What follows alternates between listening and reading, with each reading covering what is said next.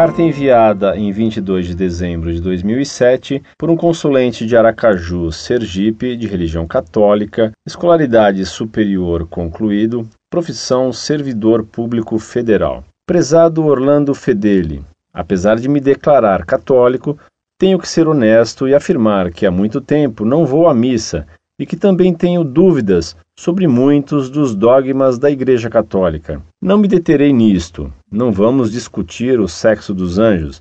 A questão é mais carnal, deste nosso mundo real, que é um vale de lágrimas e não o paraíso prometido. A greve de fome de Dom Luiz Cápio para evitar as obras de transposição do Rio São Francisco. Como a Monfort encara os episódios que envolveram o bispo e diversos movimentos sociais. Diante da doutrina da Igreja, é válida tal tentativa de mudar o rumo dos acontecimentos, arriscando a própria vida, dom de Deus, por meio de uma greve de fome para uma causa discutível, embora aparentemente seja nobre? Sei que vocês da Monfort, em matéria política, são notoriamente conservadores e contra qualquer movimento social que conteste a autoridade do Estado. Como se sentem sabendo que os apoiadores de Dom Luiz Cápio são, além de movimentos em defesa do meio ambiente, compostos de partidos de esquerda, tais como o PSOL, da ex-senadora e candidata a presidente da República Heloísa Helena,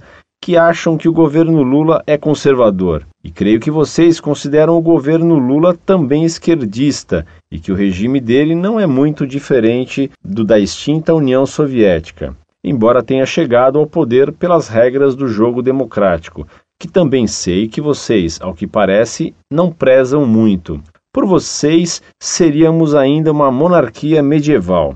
Interessante que o bispo teve de desistir da greve de fome após decisão do STF liberando as obras. E o Lula disse que o Estado não poderia ceder, que o Estado brasileiro era um Estado laico. A greve de fome ou jejum não sensibilizou as autoridades da República. E parece que César teve sua parte, embora eu ache que o Rio São Francisco é de Deus e que quem prejudicar tal obra divina responderá, neste mundo ou em outro, se houver outro além deste.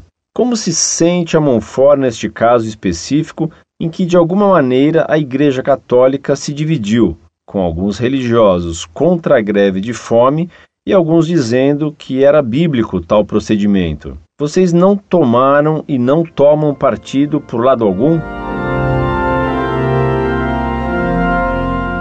Muito prezado, salve Maria. A Igreja Católica não se dividiu no caso da absurda e escandalosa greve de fome desse bispo demagogo que queria parecer como um Gandhi do Cabrobó.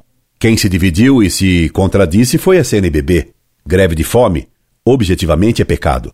E o bispo causou escândalo.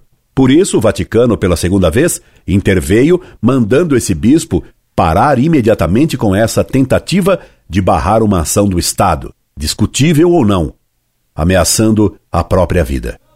E o Vaticano, pela segunda vez, conseguiu fazer esse bispo parar de fazer greve de fome, que os modernistas da CNBB tentam chamar demagogicamente de jejum.